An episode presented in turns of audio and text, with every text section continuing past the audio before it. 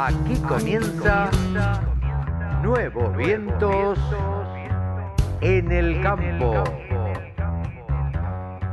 Hola, hola, hola, hola, ¿cómo les va? Buenos días, buenas tardes, buenas noches. Aquí estamos en una edición más de Nuevos Vientos en el Campo por la radio del campo. ¿Cómo andan? ¿Bien? Un gusto saludarlos otra vez. Hoy con un programa muy especial, porque ya empieza la época de balances y por otra parte es el último programa que vamos a hacer con esta, administración de gobierno. ¿sí? Este es el último programa que vamos a tener bajo el gobierno de Mauricio Macri. Así que, eh, nada, eh, decir simplemente que las cosas eh, esperemos que no cambien demasiado para el sector agropecuario. Lamentablemente no es lo que se espera, no son los comentarios. pero bueno, el, el productor agropecuario sabe de lo que estoy hablando y contra viento y marea va a seguir produciendo con mejores condiciones, con condiciones un poco más desfavorables, pero va a seguir produciendo. Como van a escuchar a lo largo del programa, bueno, charlamos con varios este, actores que ya están empezando a despedir el año y a hacer una especie de, de balances, y todos coinciden que los productores agropecuarios siguen trabajando siempre, sean las condiciones que sean. Eh, lamentablemente la carga impositiva para un productor agropecuario es eh, muy pesada hoy en día, pero bueno, eh, se tratará de seguir trabajando de la mejor manera posible y de diversificar. Muchas noticias en esta semana.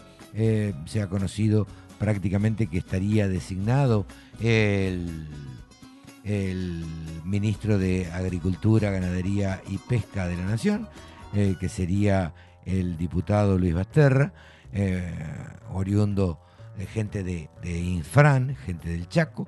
Eh, ha tenido una participación bastante importante, hombre conocedor del sector.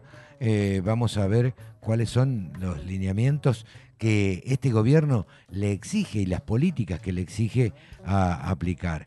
Así que, bueno, bajo estas cosas vamos a tener, eh, vamos a charlar con eh, Marcelo Magrech, vamos del Banco Galicia, vamos a charlar con Mónica Ortolani, eh, vamos a charlar con Esteban de León de Pesados Argentinos, vamos a charlar también, tuvimos la palabra de Ulises Chito Forte, a lo largo de este programa lo vamos a escuchar, vamos a escuchar también a eh, el presidente de eh, Bayer Latinoamérica. Esto es el presidente de la ex Monsanto.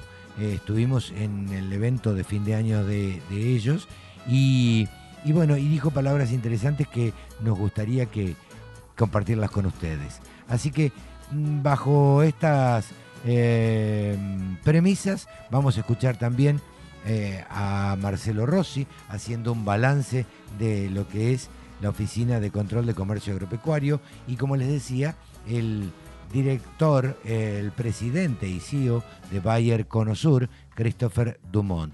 Eh, vamos a tener un programa variadito en cuanto a voces, en cuanto a opiniones, en cuanto a distintas miradas y formas de, ver el campo. Una semana, una semana que estuvo fundamentalmente em, un poco parada, podríamos decir, con festejos de fin de año y con algunas cosas que se van dando y se van descubriendo a través de este, este cambio de administración, que también, por supuesto, cambia el ministro de Agricultura, Ganadería y Pesca, y bueno, este, tendremos que ver cuáles son las políticas que se quieren aplicar de, de ahora en más. Tenemos un programa, como les decía, variaditos, que comenzamos ya y de esta manera.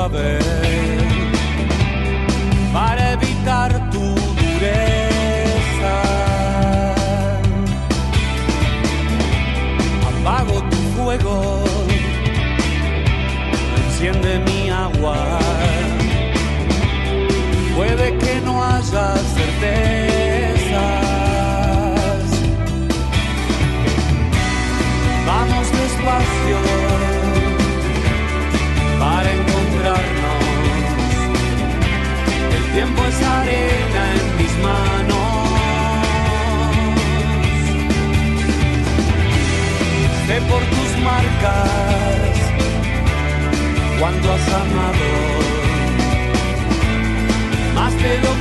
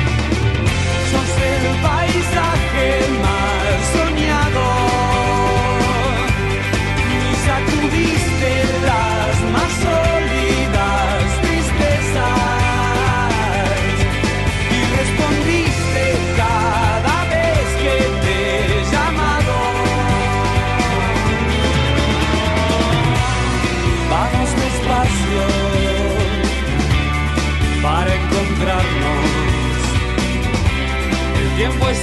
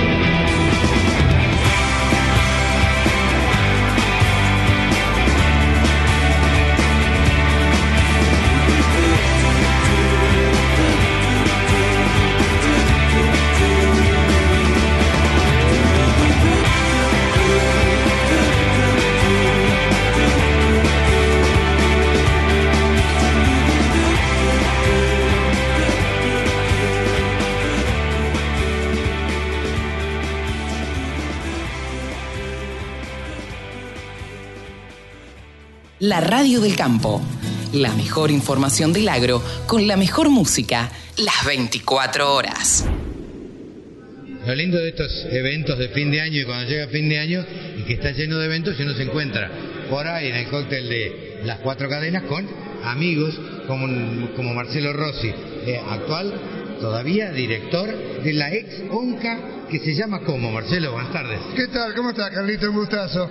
Dirección Nacional de Control Comercial Agropecuario. Dirección Nacional. Ex, ex subsecretaría también, ¿no? Claro, sí, Porque sí. nosotros vinimos con el compromiso de que nos íbamos a hacer en dos etapas, primero subsecretaría, después la descentralización administrativo-financiera, mal llamada autarquía, digamos que ya la tuvimos en alguna oportunidad, pero bueno, lamentablemente caímos como producto de alguna reforma administrativa en donde, entre otras cosas, desaparecieron ocho subsecretarías, bajaron el rango nuestro a dirección nacional, Bien. aunque cumplieron con el compromiso de que íbamos a poder seguir trabajando bien. Bien, siguieron trabajando bien, decías vos. Eh, ¿Cuáles fueron los principales logros de tu gestión que duró cuánto? Y tres años y pico he estado Bien. más o menos. Ok, si vos tenés que rápidamente enumerar los principales logros de, de- de tu dirección. Eh, Sí, yo te diría que los logros son compartidos. Hay una, hubo como, como característica de la gestión, hubo una muy marcada interacción entre el sector público y el privado. Así que el éxito o el fracaso es compartido por todos. Creo que fue un acierto haber actuado de esa manera. Eh, un poco por iniciativa propia y otro poco porque la misma demanda lo genera.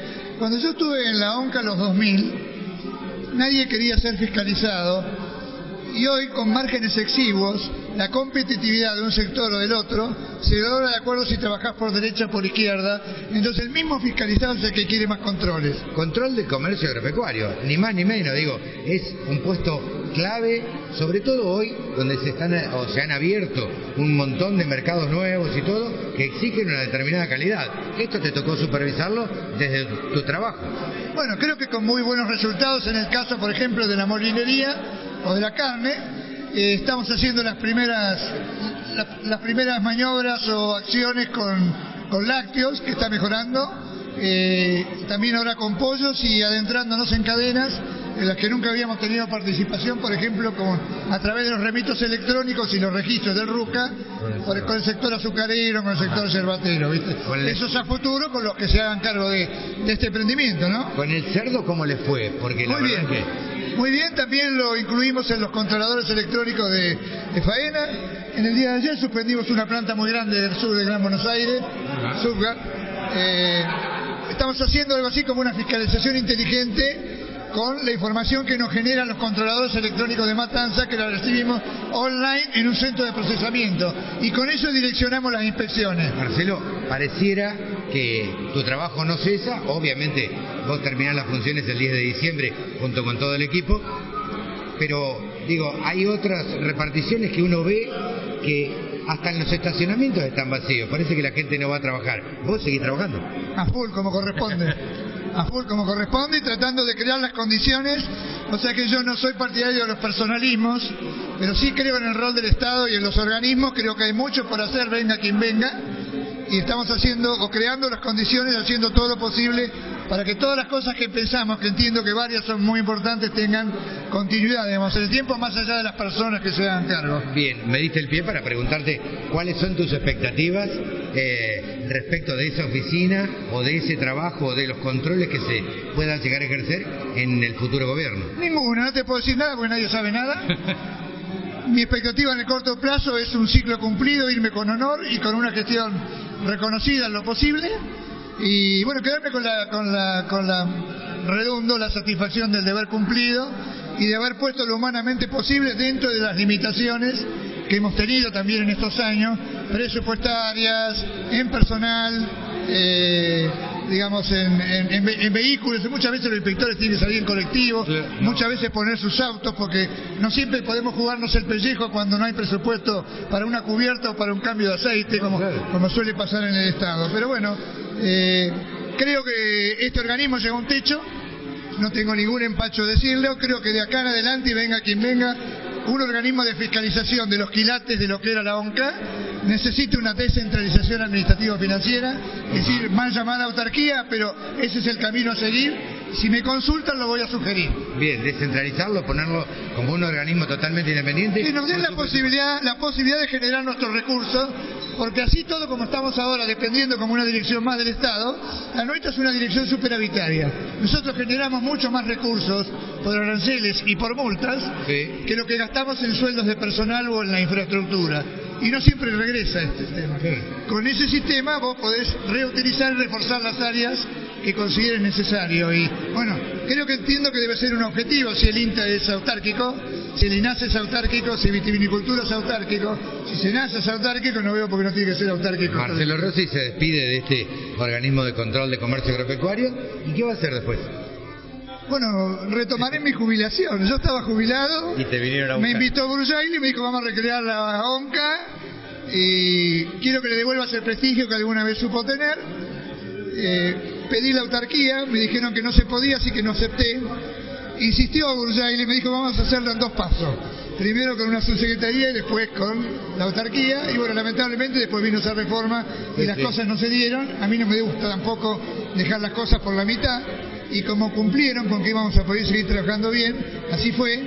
Y bueno, me quedé hasta el último, así que ahora estoy terminando un ciclo. Bueno. Y muy contento. Balance positivo, entonces podemos decir, de toda la gestión. Y yo no soy quien tiene que hacerlo, tiene que No, hacerlo bueno, demás. ¿eh? No, pero, pero de alguna manera, digo, vos te sentiste cómodo, y- Cómodo. Y, trabajaste cómodo. Y entiendo que hay un reconocimiento importante de la gestión, sí. Muchísimas gracias, Marcelo. A vos, Carlito, un gusto como siempre. Igualmente. Todas las voces, todas las opiniones. La radiodelcampo.com. Tito, gracias por la celebración.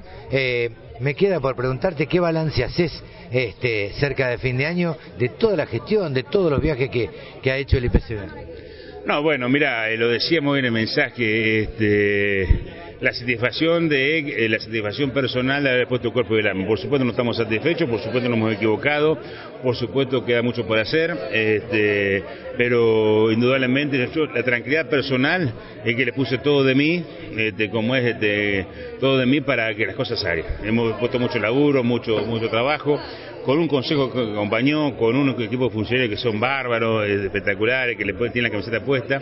Y bueno, y aparecieron los resultados. ¿cierto? Aparecieron los resultados. Abrieron el mercado en China, digamos. Se abrió el mercado en China. En, China hemos testimonial, algunos decían, bueno, ya conocieron la muralla, no nos jodan más. Ahora resulta que ese se metió la lengua este, en la muralla, Sí. porque resulta que este, este, hoy somos los principales proveedores. El 22% de la carne que importa China proviene de Argentina.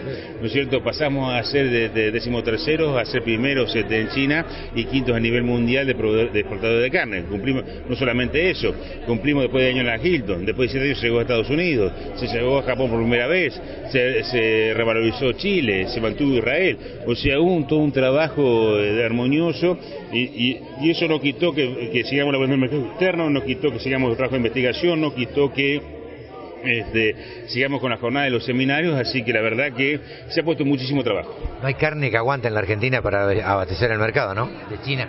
Bueno, eh, no, no, bueno, es, mira, yo creo que es el combo perfecto. A China le vamos a vender todo lo que seamos capaces de producir. Y nosotros tenemos el legítimo techo productivo. O sea que eh, eh, tenemos que una vez entender de una vez por todas que en vez de andar eligiendo los mercados, en vez de eligiendo la demanda, tenemos que aumentar la oferta. O sea, siempre el mismo error, que no aumentamos la oferta. Vos fíjate, eh, nosotros estamos lejos del techo productivo. Cuatro años batiendo récord de exportación y resulta que no quisimos eh, un, un solo, una sola vaca de stock. A ver, no lo digo yo, lo dicen los números del SENAS, lo dice el número de la, de la vacunación a todos, lo dice el IPCBA y lo dice el censo. O sea, entonces este, en algo se falló. Arranca- cuando arrancamos hace cuatro años, teníamos el novicio más caro Mercosur, tenemos el novicio más barato el Mercosur. Algo está fallando, ¿no? ¿Qué ¿Y, qué, está- fallando? ¿Y lo que está fallando? No tenemos mercado interno.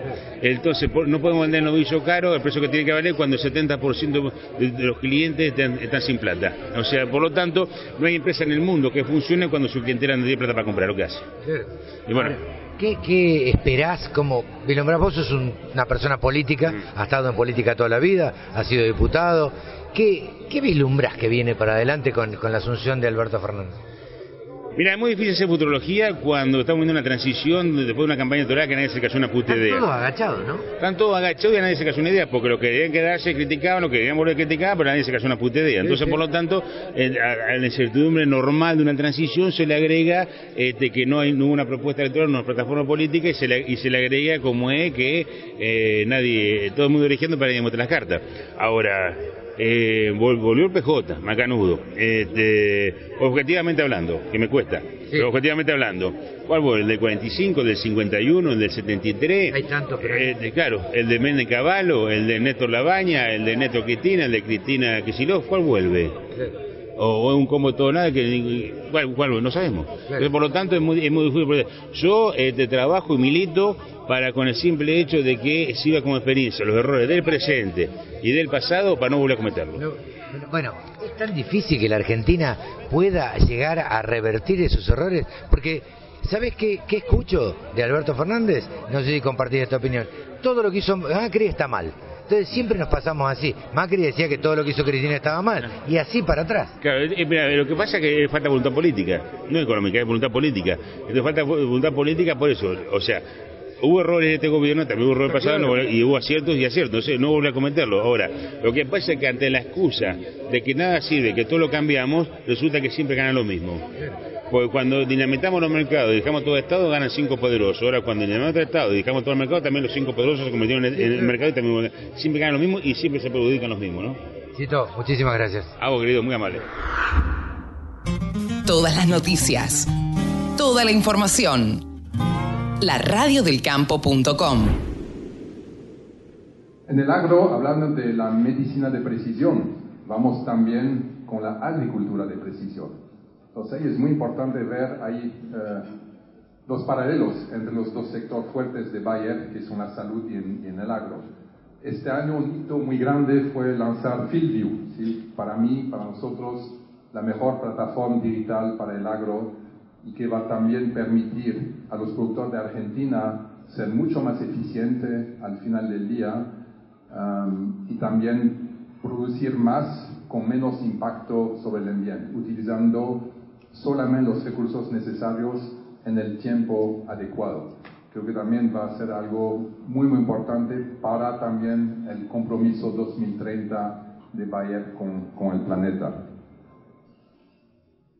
2019 eh, fue un año clave para la integración y me alegra mucho que hablando con varios de ustedes no se vio tanto todo el foco interno que teníamos para integrar los equipos en la división de agro, para hacer la selección de los mejores líderes, para darle el puesto a los colaboradores con la nueva organización y eh, también asegurando armonización de procesos de negocios entre las dos legacy companies, como los llamamos.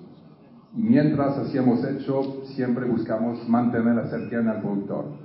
Ahora, dicho esto, en 2020 hay muchas oportunidades porque la integración está casi finalizada.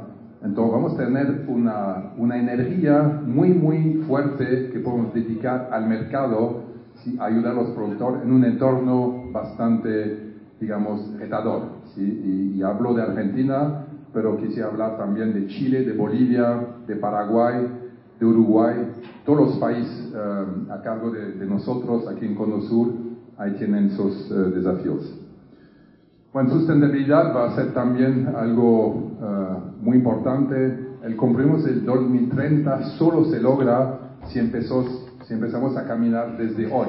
Si no, vamos a esperar 2028 para hacer cambios. Entonces, el 2020 va a ser fundacional para plantear, digamos, con, con más detalle lo que queremos hacer. Muchas oportunidades, yo, yo soy optimista nato, entonces veo en, los desafíos muchas eh, oportunidades y, creo que, por ejemplo, Field View realmente es una oportunidad para, todos nosotros, tanto la empresa Bayer como los productores, para eh, relevar los desafíos eh, del año que viene y después. Quería destacar en particular algo que a mí me apasiona, es programas de responsabilidad social. Si nosotros tenemos un fuerte compromiso con la sociedad y creo que es algo que podemos hacer todavía más en el futuro. Ah, hay un proyecto muy importante que viene Monsanto y que vamos a preservar ahí en Bayer que se llama Semilleros del Futuro. Uh, acabamos ah, de tener 12 ediciones. hemos hecho más de 500 proyectos con 343 ONGs. Hemos invertido 5 millones de dólares y hemos beneficiado 190 mil personas en Cono Sur, en cuales 150 mil en la Argentina. Y para mí queremos hacer mucho más. Así que me complace anunciar que hemos logrado que el presupuesto del año 2020 sea seguro y vamos a invertir el año que viene 700 mil dólares para los proyectos ahí en, en Conosur. El futuro se adelanta muy rápidamente y ahí eh, no me canso de, de citar ahí una, un- una frase que dice el cambio tecnológico sigue la ley de Moore, ¿sí? la capacidad de los microprocesores ah, cambian cada uno o cada dos años, pero las compañías como Bayer y otras cambian a la velocidad de su liderazgo. Así que eso a mí me dice que es muy importante tener toda la tecnología, pero también que nosotros como líderes tenemos un desafío muy importante para no ser el freno del futuro, pero para liderar y no solamente acompañar o seguir el, el cambio tecnológico. Y compromiso con la sociedad y el ambiente. Eh, es, es algo que siempre voy a resaltar porque si bien es cierto que todos tenemos una sola salud, y Bayer conoce mucho lo que es salud, también tenemos solo un planeta nuestros niños no los están recordando todos los días. Y creo que hemos enfocado más en las últimas décadas en la salud que en el planeta y ahora es la hora de hacer los dos. Y creo que una empresa con Bayer con más de 110.000 empleados tiene la capacidad de hacerlo. Así que, sí, sin más, lo que quería que es eh, levantar la copa, si me dan una, ah, y que me junten ahí Juan Farinati, nuestro líder eh, comercial del agro, de la división Crop Science, y Pierina Rossetti, que es la líder de la división salud de Pharma para Conosur, para levantar ahí nuestra copa y desear a todos ustedes, sus familiares, amigos, felices fiestas y un excelente año 2020. Y gracias por acompañar.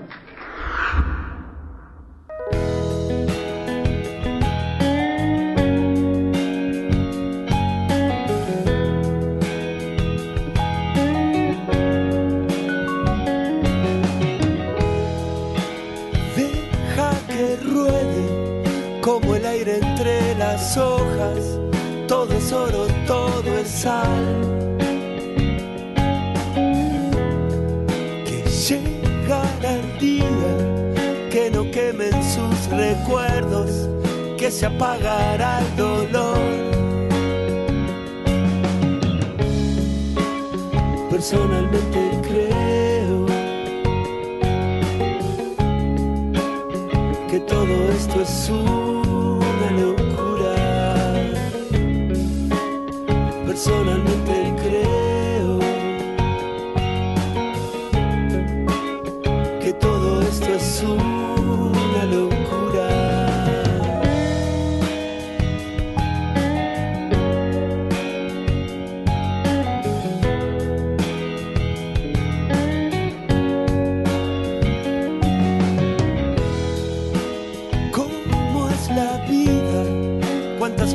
veces en el cielo? ¿Cuántas en la oscuridad? Que solo es el tiempo el que llevará tu vida a donde quiere que estés. Personalmente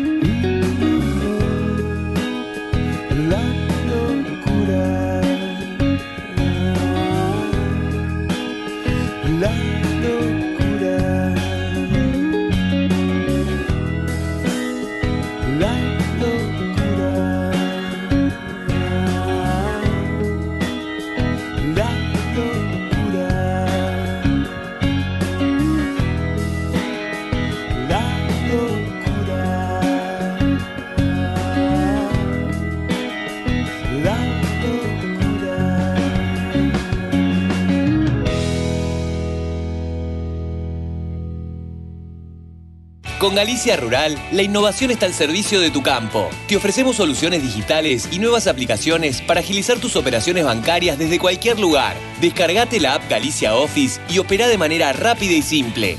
Banco Galicia, siempre junto al campo. Agroparts MDP, la nueva forma virtual de comprar y vender maquinarias agrícolas y todo lo relacionado al campo. Noticias, mercados online, clima y mucho más www.agropartsmdp.com.ar. Contactate al 223 5960 824. Laboratorio Agrofarma Salud, performance y productividad animal.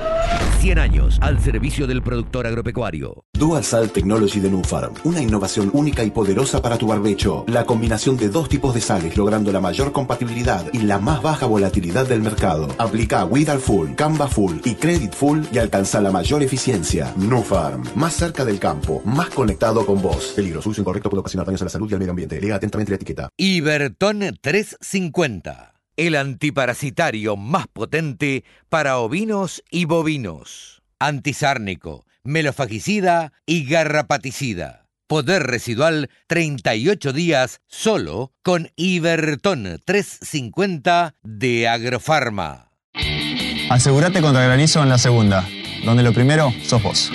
Hacé como Manu Ginóbili, confía en el Grupo Asegurador La Segunda. Superintendencia de Seguros de la Nación, órgano de control 0800-666-8400, www.ssn.gov.ar, número de inscripción 0317. Con Widar Full, cuando proteges tu cultivo, proteges tu inversión, porque es el 2,4-D Amina, con los mejores beneficios y la mejor relación de costo por hectárea. Además, es no volátil, con alta compatibilidad con otros productos en mezclas de tanque y su aplicación está permitida durante todo el año en todo el país. Nufarm, más cerca del campo, más conectados con vos. Geosistemas. Soluciones para agricultura de precisión. Klein, el nombre del trigo. Orgullosos de cumplir 100 años de historia en trigo. Todos los ciclos y todas las opciones que el productor necesita. Adquiera su semilla en la amplia red de semilleros multiplicadores. Para más información, www.trigoclein.com.ar Vinos The Chief siempre te acompañan en los momentos importantes de tu vida. Un Malbec para degustar con carnes rojas, pastas y quesos duros. Un Chardonnay para acompañar pescados, mariscos y arroces. Cuando pruebes The Chief, comprobarás que la magia existe. Vinos The Chief. Vinos de Mendoza. Vinos argentinos. Señor productor, la mala condición corporal de las vacas disminuye la tasa de preñez y genera graves pérdidas en la producción. Para llegar al momento del servicio en las mejores condiciones de fertilidad, es muy importante controlar periódicamente la condición corporal luego del parto y ajustar la alimentación y las prácticas de manejo. Con la ganadería, ganamos todos. Instituto de Promoción de la Carne Vacuna Argentina. ¿Viste cuando te preguntan de dónde sos y no te alcanzan las palabras para explicarlo? Porque sos de la tierra del laburante que siembra a futuro. La tierra de la paciencia y la perseverancia, del que se banca todas las inclemencias y todo lo arregla, aunque sea atándolo con alambre. Porque sos de la tierra donde la esperanza nunca se pierde, porque brota desde adentro, como brotan las verduras más ricas, verduras que cuidan trabajadores apasionados apasionados por nuestros campos, campos que tienen la mejor tierra, tierra que nutrimos con urea. Somos de la tierra del alimento y en ese origen está todo. Profértil, vida para nuestra tierra. La mejor forma de trabajar es escuchando la radio del campo. Estamos en comunicación ahora con Esteban de León. Esteban de León, saben ustedes, lo han escuchado en la radio del campo, es eh, un grupo de gente, pesados argentinos, que se dedican a investigar todo lo que tiene que ver con la maquinaria agrícola pesada de nuestro país. ¿Cómo estás, Esteban? ¿Qué tal, Carlos? ¿Cómo te va? ¿Todo bien? Bien, bien, gracias. Contanos, vamos a charlar de Alasia. Eh, lo, lo conversábamos fuera de micrófono. Eh, contanos qué es Alasia o qué fue qué fue, porque es una marca que ya es una empresa que no existe más, es una empresa que era originaria de Chile, en el centro de la provincia de Santa Fe. Ajá. Estaba Bueno. formada por ¿Y qué- dos hermanos, Sí. José, uno de los hermanos, y Luis, el otro hermano, y fue creada por iniciativa de José Padre, el padre de los dos hermanos. Ujú. ¿Y a qué se dedicaban específicamente? ¿Qué maquinaria construían? Sí, empezaron como siempre con reformas de cosechadoras, cosechadoras arrastre, y después con cosechadoras motrices, y después hay un párrafo aparte para lo que es eh, la parte de manipulación y autoelevador, que es muy interesante también. Ajá, ajá. ¿Qué, ¿En qué periodo fue esto? Sí, fue fundada en 1923 la empresa, que como dijimos era por iniciativa social hacia padre, Sí. y la primera de arrastre la fabricaron en 1927. Ajá, bien. Eh, ¿Llegaron a, a, a tener una porción importante de mercado?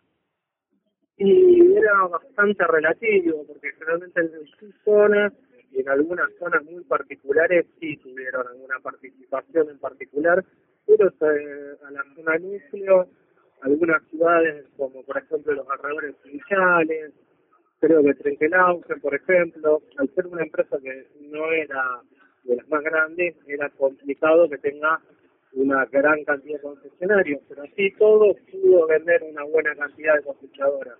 Ajá, ajá. ¿Y, y eh, por qué se, se terminó la empresa? Mira, la empresa igualmente hay que hablar un poco del crecimiento que tuvo, porque hasta la década del 30 fabricó cosechadoras de arrastre con reforma. Eh, hay que decir que primero fue una sociedad de hecho, porque era una sociedad familiar, y desde 1927 a 1930 fabricaron de 2 a 15 cosechadoras.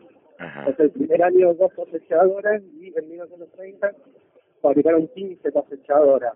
Ajá. Llegó a tener en sus principios de 10 a 15 operarios y la primera cosechadora automotriz de ellos fue en 1937. Ajá.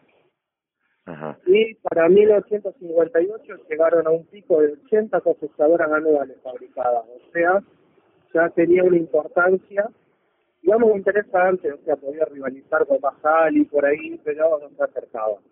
Ajá. Además de que Rotania era, digamos, el clásico, porque Rotania era por así Claro, claro. Este, y, y me decías que finalizó su su su trabajo, digamos, eh, ¿en qué año? Mira, eh, la empresa fue cambiando de manos. Ajá. Galaxia la venden aproximadamente en la década del 80 a Pratt de Marco Juárez, Fabricante de radiadores, Pratt, el autopartista. Sí. Y basada en Marco Juárez, en la década del 80 empiezan a producir los modelos M, M14P y M14, mecánicas hidrostáticas, y en 1994 aproximadamente cierra sus puertas Galaxia. Ajá. Ya era complicado competir con lo importado, además de una producción a muy baja escala, y la empresa había también incursionado en otros, como es, ramos, como el de los autoelevadores. Ajá. Incluso la empresa, cabe destacar que exportó a países como Chile, Perú, Uruguay, Brasil y México. Ah, mira. Y tenía modelos de autoelevadores que eran muy similares a los Canelo. Decimos que hubo un convenio entre Canelo y, y Alasia para producir esos autoelevadores porque eran de las mismas características técnicas. Ajá, ajá. Eh, bueno, la verdad que es interesante. ¿Algo más para para agregar de la de la empresa?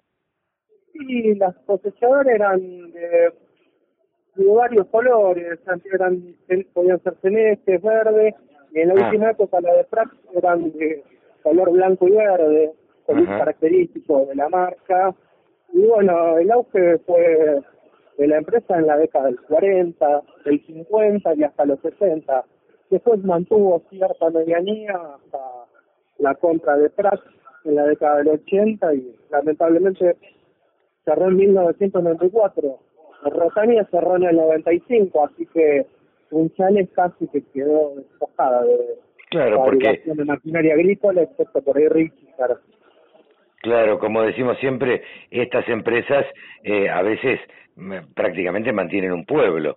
Este, y, Claramente. y, y todo todo el pueblo gira alrededor de este de la empleabilidad eh, que, que dan eh, esas empresas. Actualmente eh, con, con otras empresas se da lo mismo.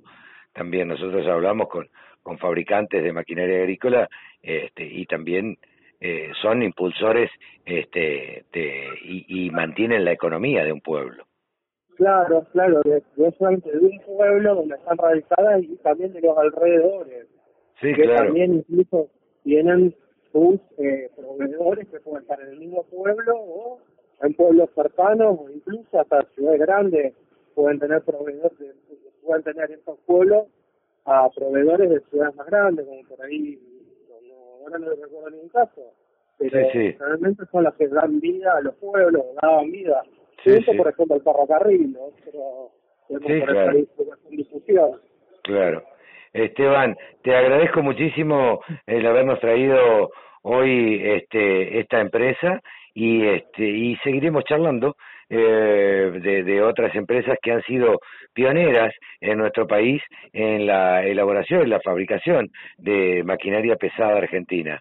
Muchas gracias como siempre, Esteban. Muchas gracias y déjame saludar a, a Lamí San Paolo, a Nicolás Ler, a Emiliano Passarelli, y bueno, y yo quien te habla, y nos pueden en las redes sociales, y como siempre, te agradecemos muchísimo el espacio, Carlos. Un gran abrazo. Un gran abrazo. Esteban de León, uno de los titulares de Pesados Argentinos. Exposiciones, muestras, rurales, novedades. Toda la información en laradiodelcampo.com.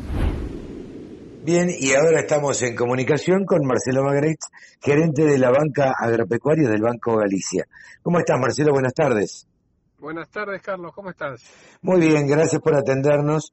Y bueno, como siempre, eh, antes de pedirte un balance, porque antes de cerrar la nota te lo voy a pedir, eh, quiero que nos comentes eh, esta decimoséptima edición que se llevó a cabo en la rural de los premios a la excelencia agropecuaria, porque la verdad vos has estado, en, creo que en la mayoría de ellos, y este y cada año uno lo nota con más entusiasmo a la gente, eh, la verdad que eh, es muy muy muy bueno para para el sector.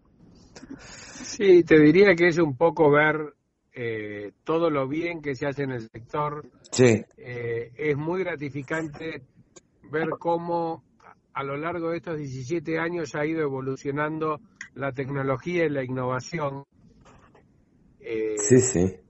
con diferentes tipos de tecnología, como es ahora toda la digitalización, pero siempre ves cómo año a año se supera la producción, cómo eh, crece el ingenio, cómo el trabajo de una cantidad de personas se pone con un objetivo en logros de esa siempre mejor cosecha, esa siempre mejor preñez, esa mayor producción, esa mayor eficiencia, que es lo que te resume de algún, desde algún punto de vista a la excelencia, a lo que es diferente, a lo que el productor agropecuario argentino se diferencia del del mundo.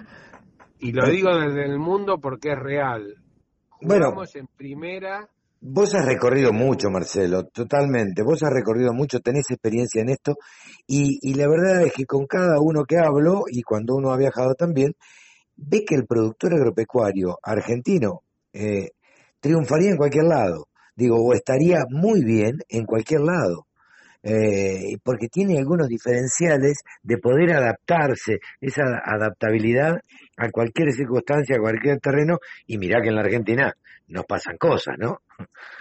Sin duda, pero tiene, digamos, eh, esa audacia empresaria de invertir, de arriesgar y de buscar en forma permanente la eficiencia. Sí, sí. Eh, quizás por condicionamientos propios de la Argentina, pero la realidad es que impresiona ver cómo se utiliza la, la tecnología, cómo se produce cada día un poco mejor, ¿no? Y venimos de cerrar la mayor cosecha de la historia de la Argentina, y eso es gran parte de, de la tecnología, pero por otro lado estamos hablando de agricultura totalmente sustentable, o quizás la agricultura más sustentable del mundo, que son cosas que tenemos que, que comentar todos los días porque creo que hacen la diferencia. Totalmente, totalmente. Y ustedes se encargan precisamente de premiar eso, de destacar eso, y me parece que los productores agropecuarios se esmeran,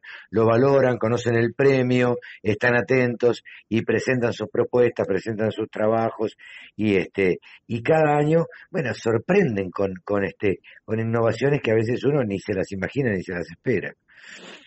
Te Eh, diría que es un, es un círculo virtuoso entre el productor, el banco como, no solo como eh, eh, una entidad que entrega un premio, sino como el financiamiento a muchos de esos proyectos y a muchos de esos productores, la nación como un como una voz eh, de pluralidad durante muchísimo tiempo y con mucho apoyo al sector agropecuario, con lo cual somos todos pequeños eslabones de una gran cadena agroindustrial argentina muy virtuosa y muy pujante.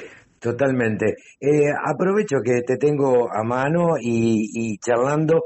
Eh, ¿Cómo ves eh, la ganadería en la Argentina? Este año, sin duda, se abrieron tantos mercados que uno no alcanza ni a contarlos. Este, sobre todo, el gran mercado de China es imposible de abastecer. ¿Cómo ves la ganadería eh, de acá para Yo la- adelante? Yo la veo como el, el paso de eficiencia número dos que tiene que dar la Argentina y que lo está transitando, eh, ayudado por esta apertura de mercados, pero la Argentina es sumamente eficiente en la agricultura y tiene mucho para crecer todavía en la ganadería, una ganadería que tiene algo que es increíble, que es la marca país. Carne argentina en el mundo Sí. es un sello de calidad. Y si Sí. nosotros podemos transformar toda esa eficiencia agrícola que tenemos en eficiencia ganadera para abastecer esos mercados, sin duda vamos a estar muy bien porque la ganadería, por más escala que le pongas, por más tamaño que le pongas, emplea muchísimo más personas eh, que una agricultura sola. Entonces, cuando mezclamos la agricultura con la ganadería y transformamos pasto y granos Mm. en proteína animal, sea cual fuere, la vacuna, la porcina o la aviar, Sí. es, es- se completa un círculo virtuoso. Estamos teniendo la generación de alimentos de forma eficiente que los transformamos en proteína animal también de forma eficiente. Sí, Yo sí. creo que es el camino por donde tenemos que transitar y no dejo de lado, si pienso a futuro y pienso en crecimiento y en exportaciones, que es lo que le- necesita la Argentina, Sí, claro. al sector lácteo también. El sector lácteo lo ves como, como promisorio para de, en adelante para, para poder exportar y que sea este una cadena de valor importante? Y yo te diría que tenemos las condiciones climáticas y edáficas de producir leche bien, porque estamos produciendo en una zona templada y quizás la mayor zona templada del mundo. El tema es cómo te vas integrando, cómo vas desarrollando mercados y el desarrollo de mercados, más allá de la calidad del producto, que sin duda el producto argentino es bueno, tiene que ver mucho con una visión de largo plazo y de permanencia en esos mercados. Cuando un mercado te empieza a comprar, lo que hay que hacer es mantenerse en ese mercado y yo creo que es el desafío de la Argentina que se viene mantener todos esos mercados que, como vos bien decías, se abrieron este año. Eh, te sé un, un- una persona que viaja un montón por el país eh, y que conoce todos los mercados. Eh, ¿Vos crees? Porque personalmente eh, lo- yo lo, lo veo así, pero eh, quiero la opinión de alguien este, que recorre y que, y que sabe mucho más que yo.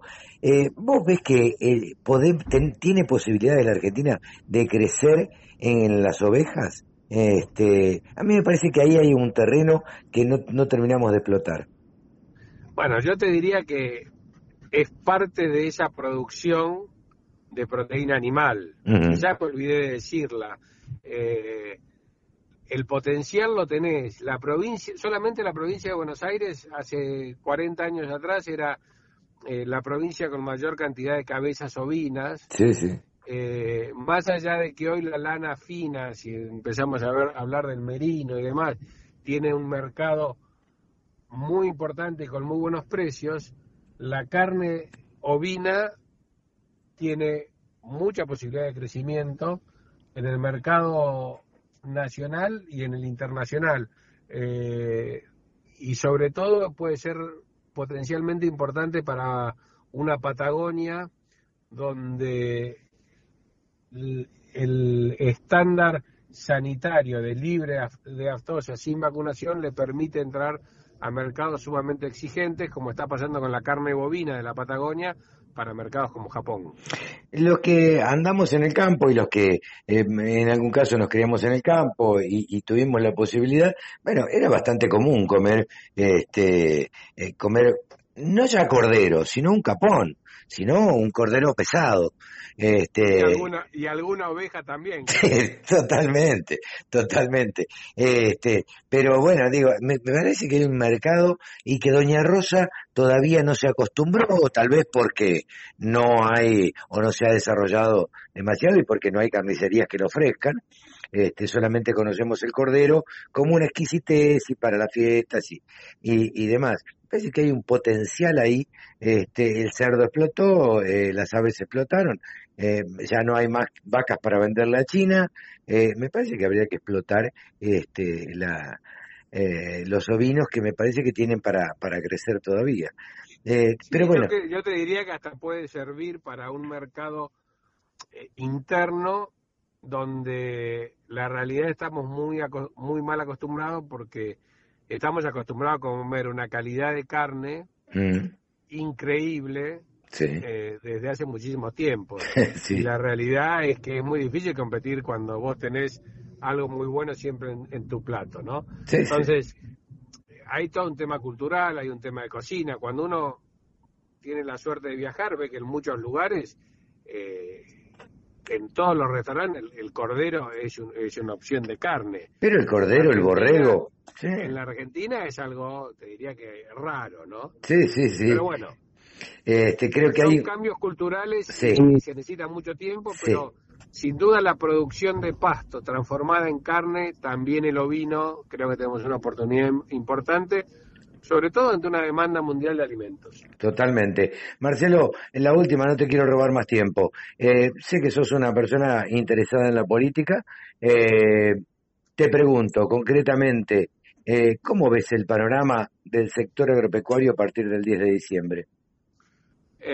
con la incertidumbre que vemos todos, porque hay que ver cuáles son las medidas pero con una certeza. Eh, vamos a tener que seguir remando como ha remado siempre eh, el, sector y te vuelvo a lo, a lo previo, a los premios. Creo que más allá de años buenos, años malos, mayores dificultades o menores dificultades, en estos últimos 17 años algo siempre se pudo hacer. Creo que ese es el espíritu que tiene el productor agropecuario, que siempre apuesta e invierte para que la próxima cosecha sea la mejor, eh, con las condiciones que tenés, con lluvia, con, sin lluvia, con seca, sin seca. Sí, con precios internacionales buenos, con malos, con este, aguantando. Eh, a los argentinos, como cualquier habitante del mundo que quiera progresar, eh, mi consejo es que la única clave es el trabajo. Totalmente.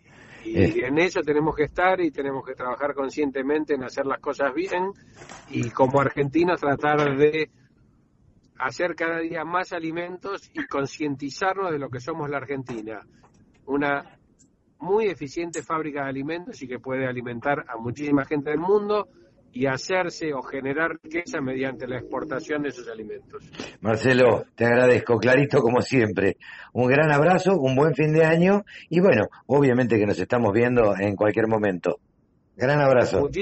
muchísimas gracias, Carlos, y, seguimos en contacto. Marcelo Magret, gerente de la banca agropecuaria del Banco Galicia.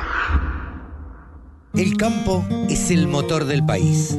Prende ese motor. Prendete a la radio del campo.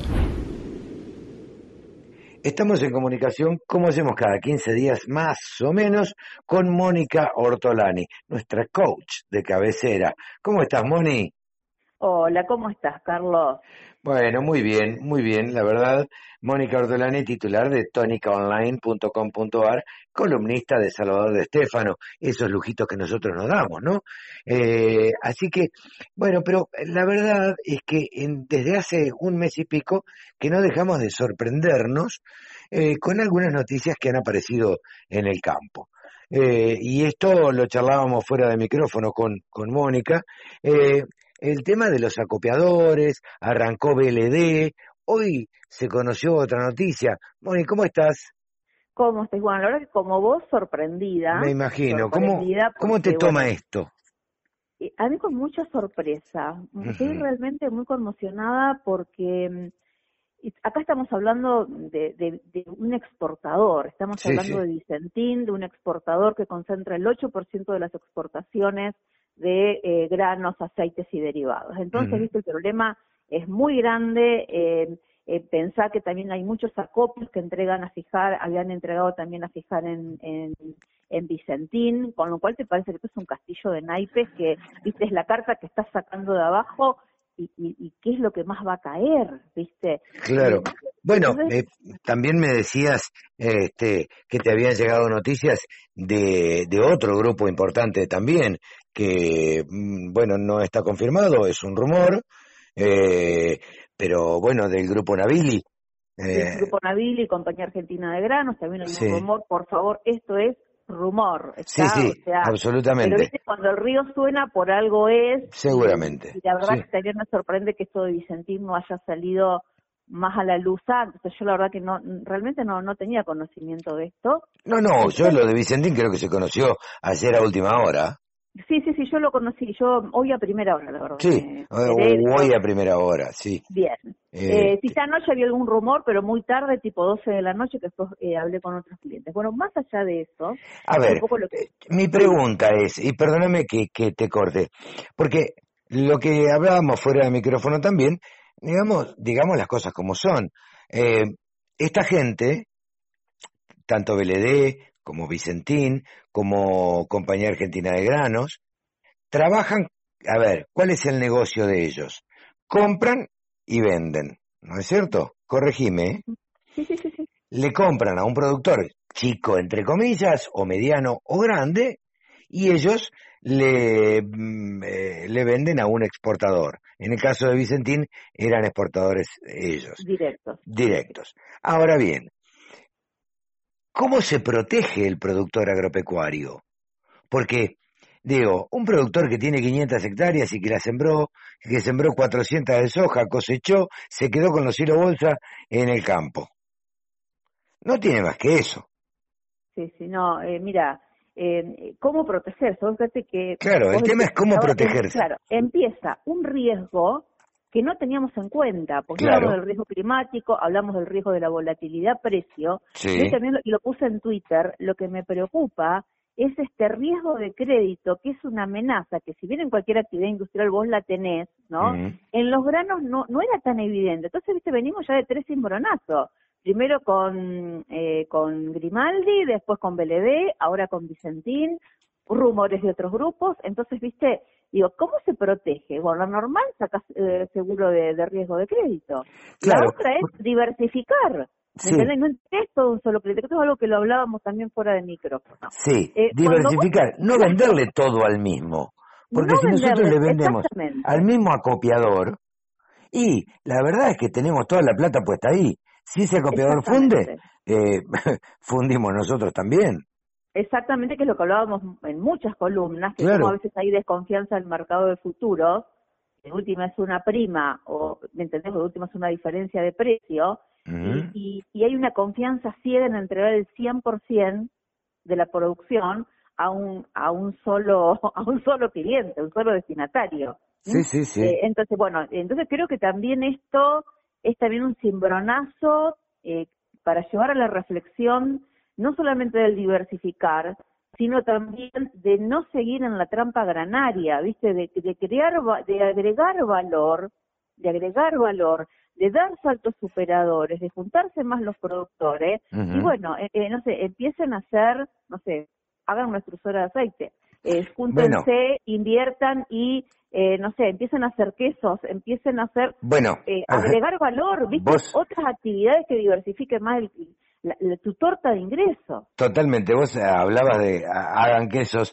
Eh, hace un rato hacíamos una nota con Marcelo Macrech, el gerente de la banca agropecuaria del Banco Galicia, y él decía, tenemos mucho para crecer, es un fanático, tenemos mucho para crecer en lechería, aunque parezca mentira, tenemos muchísimo para crecer, tenemos todas las posibilidades para crecer en ese rubro. Y todavía no despegó la Argentina y todavía no no no somos los exportadores que éramos. Y y él hablaba de la diversificación, hablaba yo también y le decía la oveja. La oveja, yo yo creo que tiene no tiene del todo buena prensa este porque la lana no vale, pero digo, ¿comemos carne de oveja en la Argentina? Sí, sí, bueno, pero por eso también hay que hacer todo un, pero hay que hacer todo un trabajo de, de cambiar hábitos y de cultura. Hay Totalmente, bueno, pero tienen se que trata- empezar a hacer convenios con los chefs.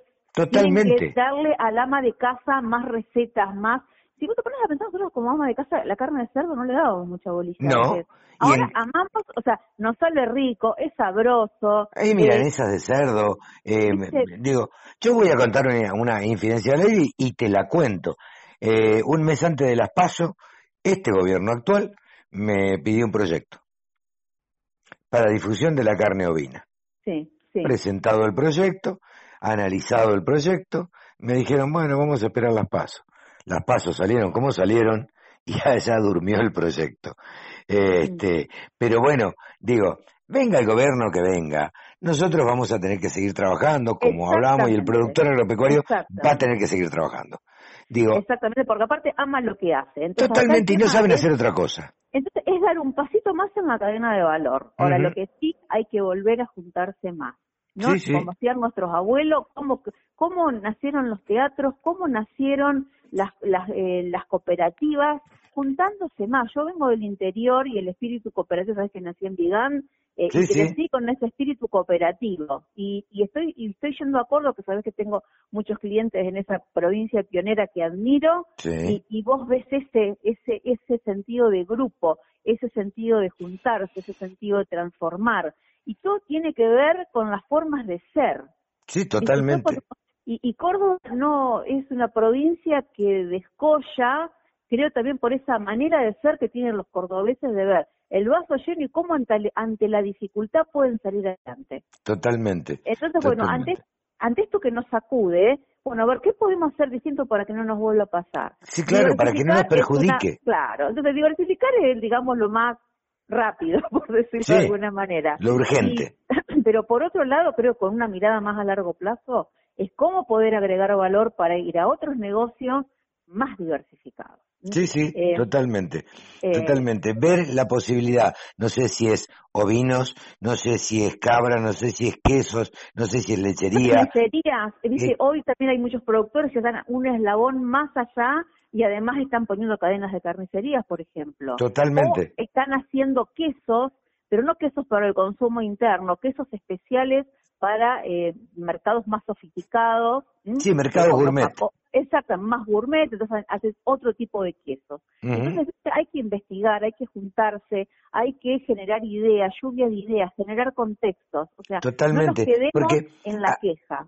Sí, no que no nos quedemos en la queja y tampoco nos caigamos en aquella aquel facilismo de a ver, ¿qué soy yo? Agricultor, listo. Entonces siembro, siembro, siembro, siembro, siembro. Entonces, maíz, soja, trigo, girasol, avena, a lo sumo varío un poquito y le meto un mijo, una cebada y soy un loco porque ya estoy innovando, este, y, y, y- o alguna otra, este, ovicia, eh, y, y ya estoy innovando. Pero, digo, salgamos de ese esquema tan fácil que es redituable y fue redituable durante mucho tiempo, pero que de pronto uno diversificando puede tener ingresos mucho más estables a lo largo de todo el año. Exactamente, ¿viste? O sea, hay que mirar el campo digo, con nuevos ojos y ver cómo toda esa, esa usina, esa fábrica que, ten- que, que tenemos, que tanto ama el productor. ¿eh? Sí, Porque- sí. Pero acá hay bueno, es dar un salto y que más que productores son empresarios,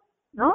Sí, Cuya actividad es la producción agropecuaria. Entonces, bueno, Moni. yo los, los invito que con ánimo, Sí. con entusiasmo, valorando el camino que ya han recorrido, cómo pueden dar nuevamente saltos superadores.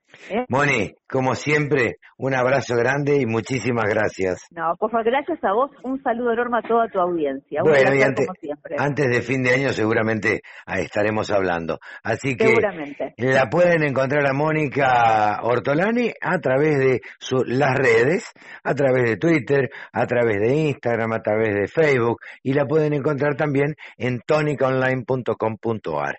Un abrazo, Mónica, muchas gracias. Un abrazo, Carlos, a vos y a tu audiencia. Saludos, muchas gracias. Saludos. Carlos.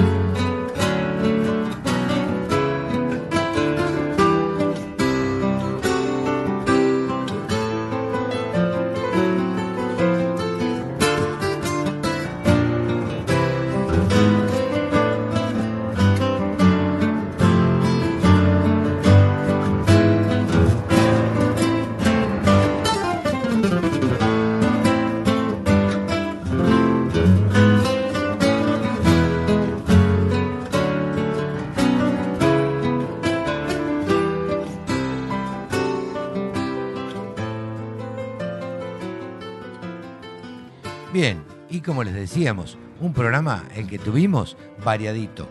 Nos estamos despidiendo hasta la semana que viene. Ya estamos cerrando, cerrando el año. Se termina eh, el 2019, se nos viene el 2020, se vienen las fiestas, se viene todas las celebraciones de fin de año y por supuesto nosotros seguimos trabajando como siempre en la radio del campo. Hasta la semana que viene en que nos encontraremos aquí en una edición más de Nuevos Vientos en el campo por la radio del campo. Chau, que lo pasen bien.